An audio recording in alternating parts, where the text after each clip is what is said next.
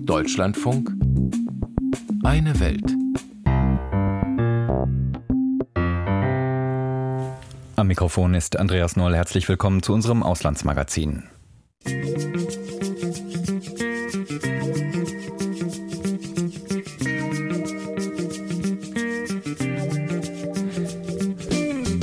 Fast ein Jahr nach dem russischen Überfall auf die Ukraine leeren sich die Munitionsdepots in Russland, aber auch im Westen. Wir berichten gleich, warum das die USA derzeit in große Schwierigkeiten bringt. Schauen dann in den Nahen Osten, wo Palästinenser Präsident Mahmoud Abbas seit Jahrzehnten der zentrale Ansprechpartner für die USA und Europa ist. Doch die Macht des bald 88-Jährigen bröckelt und eine geordnete Nachfolge ist nicht in Sicht. In Myanmar kämpft die Militärjunta auch zwei Jahre nach ihrem Putsch weiterhin brutal gegen oppositionelle und bewaffnete Widerstandsgruppen. 2023 könnte nun zum Jahr der Entscheidung werden. Und wir schauen nach Haiti, dem ärmsten Staat der westlichen Hemisphäre. Politisches Versagen hat dazu geführt, dass Gangs mittlerweile Hauptstadt und weitere Landesteile kontrollieren.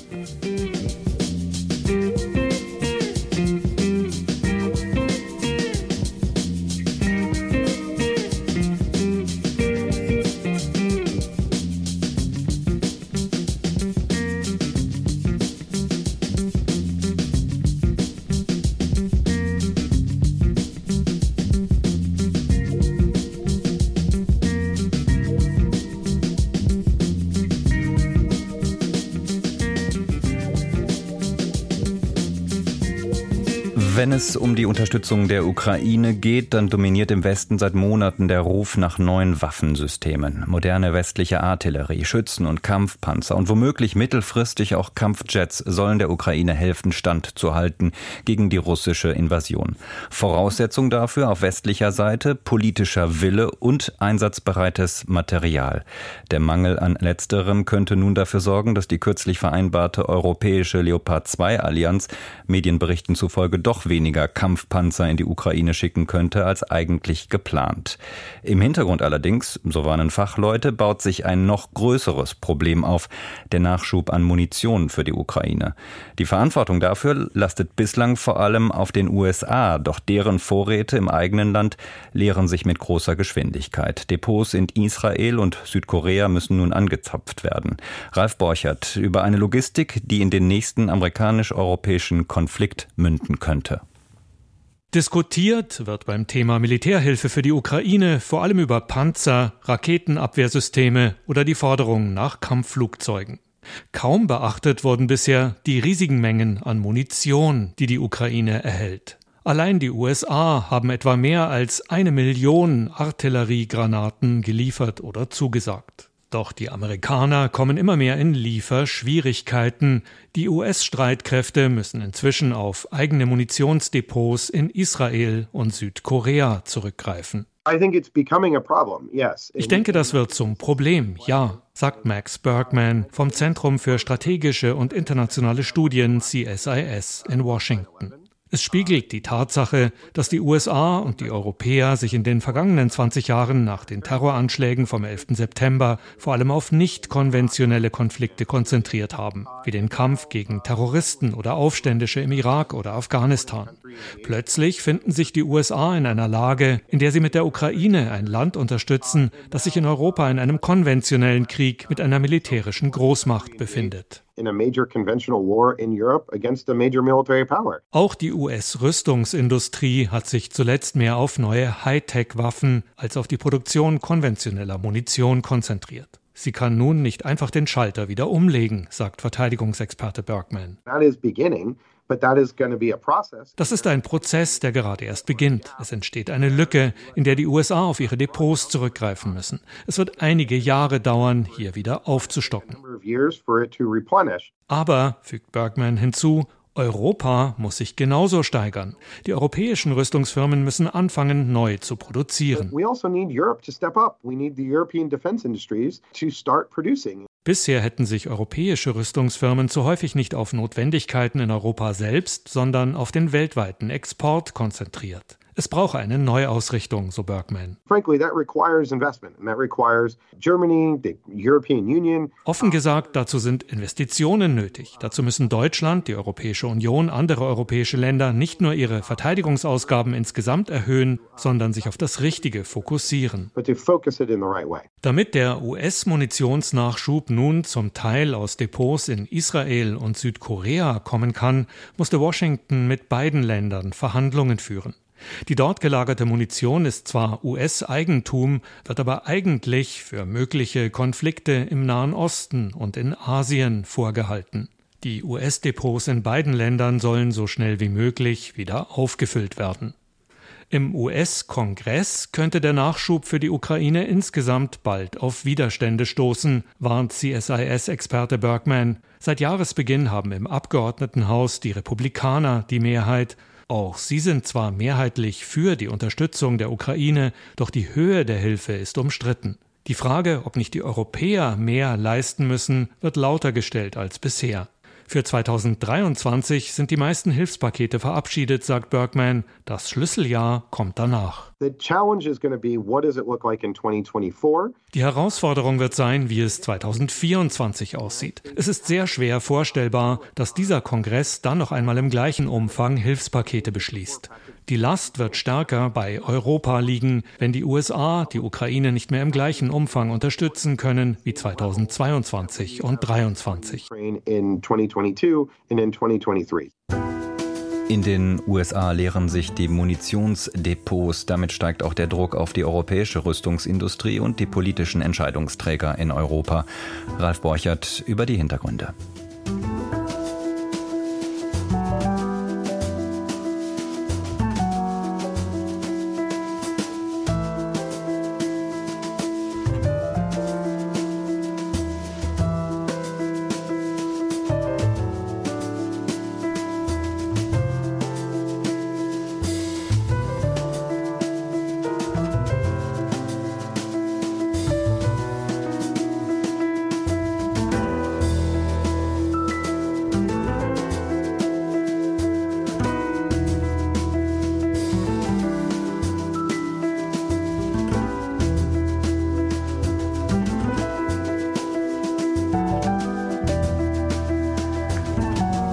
Am 9. Januar 2009 ist die Amtszeit von Mahmoud Abbas abgelaufen. So zumindest sieht es das palästinensische Grundgesetz vor. Doch der mittlerweile 87 Jahre alte Präsident amtiert bis heute als Chef der Autonomiebehörde. Wahlen sind bis auf weiteres weder im Westjordanland noch in dem von der radikal-islamischen Hamas kontrollierten Gazastreifen in Sicht. Zuletzt ließ Abbas vor zwei Jahren geplante Parlamentswahlen im Westjordanland absagen absagen. Doch die Macht des greisen Präsidenten ohne demokratische Legitimierung bröckelt spürbar. Vor allem junge Palästinenser wenden sich von Abbas und seiner Fatah-Partei ab und suchen ihr Heil bei den Extremisten. Bettina Meyer über den Druck der Straße, Geld aus Europa und den USA und die Aussichten für die Zeit nach Abbas. Es sind die neuesten Bilder des alten Mannes, der sein Leben der Sache der Palästinenser verschrieben hat. Mahmoud Abbas, inzwischen 87 Jahre alt, begrüßt US-Außenminister Anthony Blinken, der ihm bei seiner Nahostreise in Ramallah die Aufwartung macht. Der greise Palästinenserpräsident schüttelt allen Mitgliedern der US-Delegation die Hände, lächelt dabei verschmitzt. Sichtbar mit Mühe liest Abbas ein kurzes Statement ab. Er gibt sich staatsmännisch.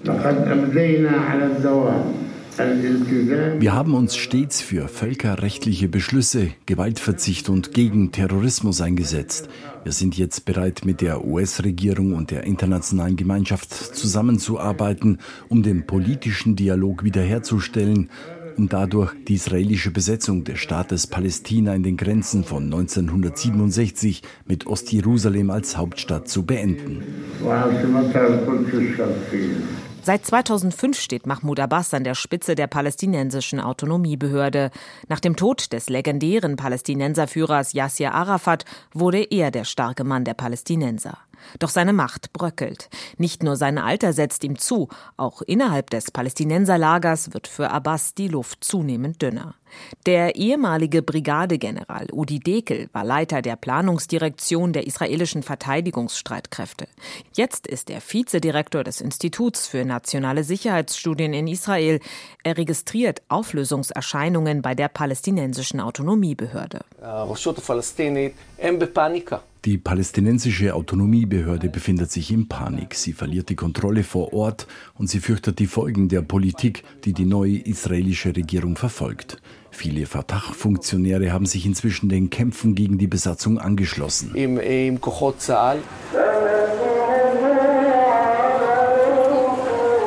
Es sind vor allem junge Leute im besetzten Westjordanland, die der Funktionärsriege um Palästinenserpräsident Abbas immer häufiger die Gefolgschaft verweigern. Auch hier in Nablus, einem der Brennpunkte des Widerstandes gegen Israel, ein junger Mann lehnt neben einem Stand mit Nüssen und blickt in die Ferne.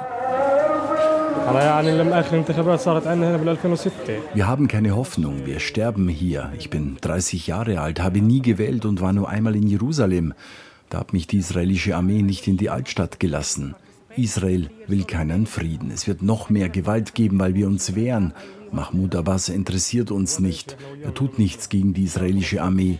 Weil ich nicht wählen kann, interessiert mich auch nicht, wer danach kommt. Wir Jungen müssen etwas verändern.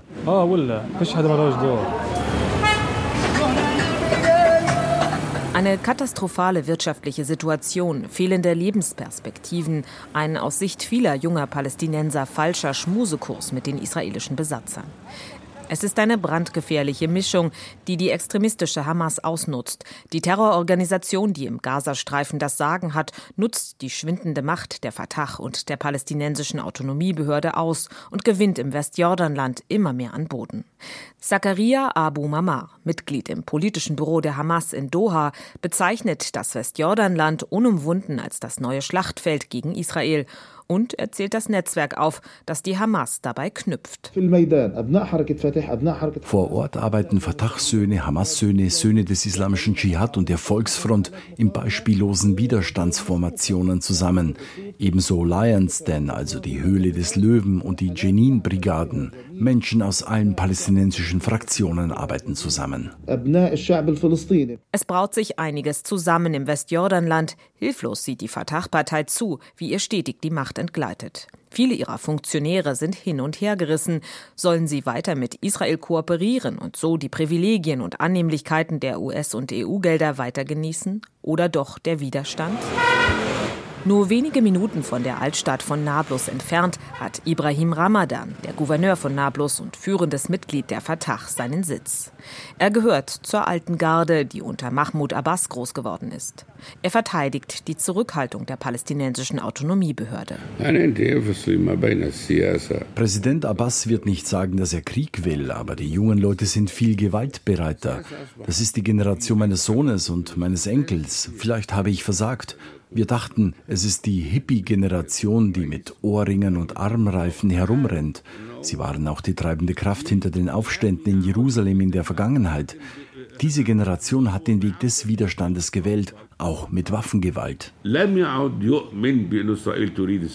Der Zwiespalt für die von der Fatah-Partei dominierten palästinensischen Autonomiebehörde dürfte in Zukunft noch größer werden. Die von der israelischen Regierung verabschiedeten Antiterrormaßnahmen, etwa die Ausweitung des Siedlungsbaus, werden die betagte Funktionärsriege um Abbas noch weiter unter Druck setzen. Der Widerstand in der palästinensischen Bevölkerung dürfte stärker werden. Kobi Michael, einer der führenden israelischen Experten in Sicherheitsfragen, glaubt, dass die extremistische Hamas diese Situation immer weiter ausnutzt nutzen wird. Die Hamas verfolgt eine sehr organisierte Strategie. Sie versteht sich als eine Organisation, die gegen Israel fünf Fronten aufbauen und stärken muss, um eine Art Terrorfaust zu entwickeln, mit der alle fünf Fronten simultan eingesetzt werden. Die Fronten sind der Gazastreifen, Ostjerusalem, das Westjordanland, die arabischen Israelis und der Südlibanon. Aktuell baut die Hamas ihre Fähigkeiten an allen Fronten auf.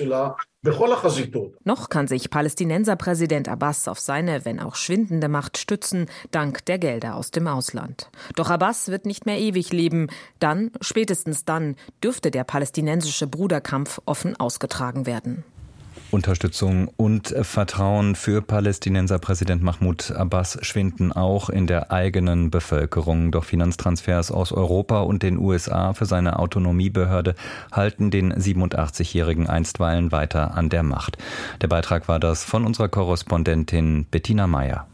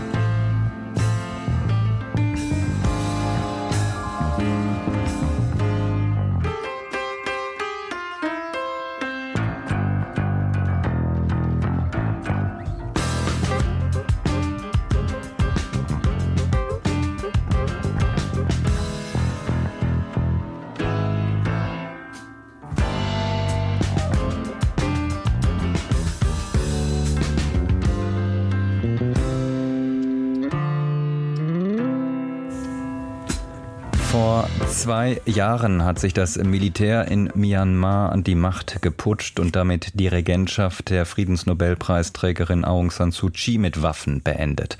Seitdem tobt im Land ein Bürgerkrieg mit tausenden Toten und mehr als eineinhalb Millionen Binnenvertriebenen. Längst zeichnet sich ab, dass die Generäle die Macht im Staate nicht nur für den Übergang beanspruchen. Der Ausnahmezustand in Myanmar wurde zum Putschjahrestag um weitere sechs Monate verlängert und die Junta verhängte zusätzlich das Kriegsrecht in 37 Gebieten des Landes. Die für August angedachten Parlamentswahlen ließ sie verschieben. Doch die Opposition, sie will weiterkämpfen. Jennifer Johnston über das mögliche Entscheidungsjahr 2023. Der 21-jährige Aye Chan war einer von Hunderttausenden, die im Februar 2021 in Myanmar auf die Straße gingen, aus Protest gegen den Putsch des Militärs. Er hatte gerade ein paar Jahre der Öffnung, Reformen und Demokratie erlebt, war voller Hoffnung für seine Zukunft. Die Friedensnobelpreisträgerin und Regierungschefin Aung San Suu Kyi hatte kurz vor dem Putsch zum zweiten Mal mit deutlicher Mehrheit die Wahlen gewonnen. Ich war so glücklich, dass wir gewonnen hatten, aber das war nicht von Dauer. Am Morgen des Coups wachte ich auf und wollte mein Handy benutzen, aber es gab kein Internet. Erst habe ich gedacht, es sei, weil ich meine Telefonrechnung nicht bezahlt habe, aber dann lief ich runter zum Teeladen und sie sagten, es gab einen Coup. Das Militär begründet den Putsch mit Wahlbetrug. Bei den friedlichen Protesten wird sein Onkel von Soldaten schwer verletzt. Seine Wut auf das Militär wächst. Der 21-jährige Fabrikarbeiter, der bis dahin Fertignudeln hergestellt hatte, greift zur Waffe geht wie tausende andere junge Städter in den Dschungel ins Grenzgebiet und schließt sich den sogenannten Volksverteidigungskräften an. Im Kampf waren wir den Soldaten von unserer Ausrüstung her unterlegen. Sie haben bessere Waffen und sind mehr. Es ist ein unfairer Kampf. Das größte Problem ist, dass sie Luftangriffe fliegen. Es war ein Albtraum für uns. Die Volksverteidigungskräfte bauen ihre Waffen teils selbst. Die Militärjunta hingegen kauft viele moderne Waffen von ihrem Verbündeten Russland, auch Kampfjets. Damit bombardieren sie ganze Dörfer, besonders häufig in der Grenzregion, wo Ayet Chan an der Seite von ethnischen Minderheiten gegen das Militär kämpft. Bei einem Angriff vor wenigen Monaten verliert er sein linkes Bein. Laut der Gefangenenhilfsorganisation AAPP sind bis heute mehr als 2900 Menschen vom Militär getötet worden. Bei Demonstrationen, in Haft, in ihren Häusern. Mehr als 17.000 Menschen wurden verhaftet. Dennoch hat das Militär das Land bis heute nicht unter seine Kontrolle gebracht. Die Generäle haben den Willen und die Widerstandskraft von Menschen wie Ayet Chan unterschätzt. Ich habe es nie bereut, nicht im Kampf und nicht als ich verletzt wurde.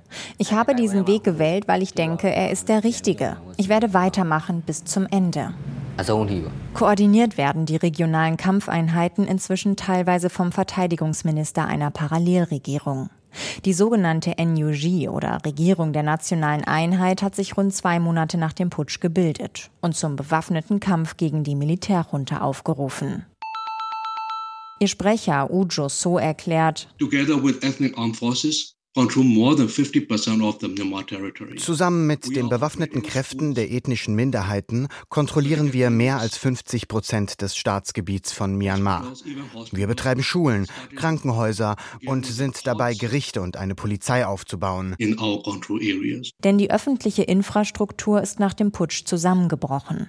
Lehrer, Ärzte, Richter waren aus Protest nicht mehr zur Arbeit erschienen. Die Bewegung des zivilen Ungehorsams hatte Auswirkungen auf das tägliche Funktionieren der Bürokratie, erklärt die Politikwissenschaftlerin Mue Toussaint. Viele der Teilnehmer befanden sich auf der Ebene derjenigen, die tatsächlich die tägliche Arbeit zu erledigen haben. Sie waren vielleicht nicht in den Entscheidungspositionen, aber sie waren in den ausführenden Positionen. Das hat sich ausgewirkt. So it did affect. Moe Toussaint arbeitet an einem politischen Forschungsinstitut in Singapur. Ihre Eltern und Geschwister leben noch in Myanmar. Der Alltag werde immer beschwerlicher, erzählt sie. Inflation, Lebensmittelknappheit, die ständige Unsicherheit. Fast die Hälfte der Bevölkerung lebt inzwischen in Armut. Die Vereinten Nationen vermuten, dass dieses Jahr fast 18 Millionen Menschen in Myanmar auf humanitäre Hilfe angewiesen sind. Vor dem Coup war es nur eine Million. Der UN-Sonderberichterstatter zu Myanmar, Tom Andrews, sagte daher zum zweiten Jahrestag des Putsches in dieser Woche, also für mich ist es auch der zweite Jahrestag unseres Scheiterns, als internationale Gemeinschaft auf diese Krise effektiv und verantwortungsvoll zu reagieren. Viele Menschen verlassen daher aus Perspektivlosigkeit das Land. Andere, weil sie um ihr Leben fürchten, wie die 23-jährige Han Lai. Die Burmesin stapft durch tiefen weißen Schnee in Kanada. Sie ist gerade angekommen nach einer langen Flucht über Thailand. Die Situation in Myanmar wird jeden Tag schlimmer. Es herrscht inzwischen eine Art Bürgerkrieg in meinem Land. Sie war Model, Miss Myanmar, nutzte ihre Bekanntheit, um auf der Bühne auf die Menschenrechtsverletzungen des Militärs aufmerksam zu machen an einem Tag, an dem mehr als 140 Demonstranten vom Militär auf offener Straße getötet wurden. Das Video mit ihren Worten ging in den sozialen Medien viral. Das Militär klagte sie wegen Volksverhetzung an. Sie floh. Wie es jetzt weitergeht, das weiß Hanlei nicht. Aber immerhin ist sie in Kanada in Sicherheit. Der Widerstandskämpfer Ayet Chan läuft in seinem Versteck in Myanmar auf und ab, lernt mit seiner Beinprothese zu gehen. Wenn es ihm besser gehe, wolle er zurück an die Front, sagt er, bis sie das Militär besiegt haben, für Freiheit und Demokratie. Auch zwei Jahre nach dem Militärputsch in Myanmar kämpfen viele Bürgermilizen weiter gegen das Militär, das es bis heute nicht geschafft hat, das gesamte Land unter seine Kontrolle zu bringen. Jennifer Johnston war das mit einer Bestandsaufnahme zwei Jahre nach dem Putsch in dem südostasiatischen Staat.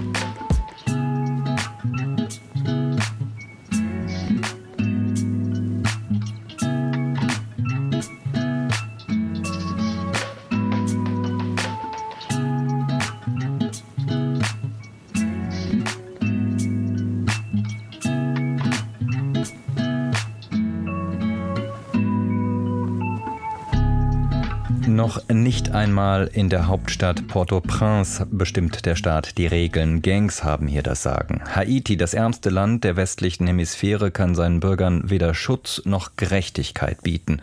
Und so wird ein Gericht in den USA eineinhalb Jahre nach der Ermordung von Staatspräsident Jovenel Moïse über vier Hauptverdächtige für die Tat urteilen. Haiti hatte die Männer an die USA überstellt. Ausländische Unterstützung würden viele Haitianer wohl auch gerne in puncto Sicherheit erhalten. Die Hauptstadt Port-au-Prince wird von Gangs kontrolliert und nicht von der Polizei. Die kriminellen Banden sollen mit dem amtierenden Präsidenten Ariel Henry, aber auch mit Teilen der Opposition verbandelt sein. Anne Dämmer über einen Staat, der heute in weiten Teilen nur noch auf dem Papier besteht. Regelmäßig hindern brennende Straßenblockaden die Menschen in der Hauptstadt Port-au-Prince an der Durchfahrt. Sie können sich teilweise zwischen den einzelnen Stadtteilen nicht mehr hin und her bewegen, die von konkurrierenden Gangs kontrolliert werden, sagt der Bürgermeister des Armenviertels Cité Soleil, Joël Janeus, am Telefon. Auch ich wurde von den Gangs angegriffen. Meine Frau wurde gekidnappt. Ich habe kein Haus mehr. Das haben die Bandenmitglieder besetzt. Seine Frau ist mittlerweile wieder frei. 40.000 Dollar Lösegeld musste er dafür bezahlen. Die beiden verstecken sich in einem anderen Stadtteil. Doch auch dort verlässt der Bürgermeister kaum noch das Haus aus Angst vor Übergriffen. Die Regierung und die Polizei sind nicht in der Lage, die Sicherheit herzustellen. Im Gegenteil. Entführungen und Erpressungen sind an der Tagesordnung, genau wie sexuelle Gewalt. Joe saß im Bus, als eine Gang den Fahrer mit Gewalt zum Stoppen brachte. Alle weiblichen Insassen mussten aussteigen, erinnert sich die 37-jährige Mutter. Fast alle Frauen wurden von Bandenmitgliedern vergewaltigt, weil sie nicht genug Geld dabei hatten. Es war schrecklich. Ich musste ins Krankenhaus. Die Vergewaltigung von Frauen wird als Waffe in diesem Krieg eingesetzt. Vergewaltigungen durch die Gangs sind grausamer Alltag in Haiti. Ärzte ohne Grenzen ist eine der wenigen Organisationen, die sich im ganzen Land bewegen. Oftmals müssen die Mitarbeiter mit den Bandenchefs verhandeln, um die Menschen vor Ort versorgen zu können, sagt Alexandre Massou. Wir behandeln jeden, auch die Gangmitglieder. Sie wissen, dass sie uns brauchen, bei uns kostenlos behandelt werden. Sie räumen die Barrikaden für uns, damit wir durchkommen. Aber klar, ganz ohne Risiko ist all das nicht. But of course, uh, there is never zero risk. Die Gangs haben zu 100 Prozent Kontrolle über Port-au-Prince übernommen, sagen die Menschen auf der Straße der Hauptstadt. Die Vereinten Nationen sprechen von 60 Prozent. Die Lage ist unübersichtlich, sagt Rosie Auguste Dussena von der Menschenrechtsorganisation Réseau National de Défense des Droits Humains. Die Korruption sei ein massives Problem. Also die Institutionen funktionieren nicht. Teile der Polizei haben enge Verbindungen zu den Gangs. Und dann gibt es natürlich auch Mitarbeiter, die überwechseln. Und die Unsicherheit hat natürlich auch damit zu tun, dass das Justizsystem nicht funktioniert. Die Gewalttaten würden nicht geahndet. Der amtierende Premierminister Ariel Henry hatte bereits vor Monaten die internationale Gemeinschaft um Intervention gebeten. Rosie Augustus-Sena kritisiert, dass sich der Interimspremierminister nach wie vor auf die Unterstützung der internationalen Gemeinschaft stützen könne. Ihm fehle jedoch jegliche Legitimation. Ihm wird nachgesagt, dass er mit bestimmten Gangs verbandelt sei, genau wie allerdings auch Teile der Opposition. Doch der Ruf nach einer internationalen Intervention wird auch in der Bevölkerung immer lauter, besonders in den armen Stadtteilen, die vorrangig unter der Gewalt der Gangs leiden. Organisationen der Zivilgesellschaft hingegen sprechen sich überwiegend für eine haitianische Lösung der Krise aus. Denn zu präsent ist die Erinnerung an vergangene Engagements der Blauhelme. UN-Soldaten vergewaltigten Frauen, beteiligten sich am Missbrauch von Minderjährigen, wie Untersuchungen belegen. Blauhelme schleppten Cholera ein. Die 37-jährige Joe hat kaum Hoffnung auf eine bessere Zukunft für ihren Sohn. Die Kinder, die jetzt aufwachsen, werden sich morgen gezwungen sehen, Waffen zu tragen. Wenn ich meinen Sohn ansehe, er ist jetzt drei Jahre alt, empfinde ich tiefe Trauer. Das gebeutelte Haiti im Würgegriff krimineller Gangs. Lateinamerika-Korrespondentin Anne Dämmer über den Alltag in dem Karibikstaat.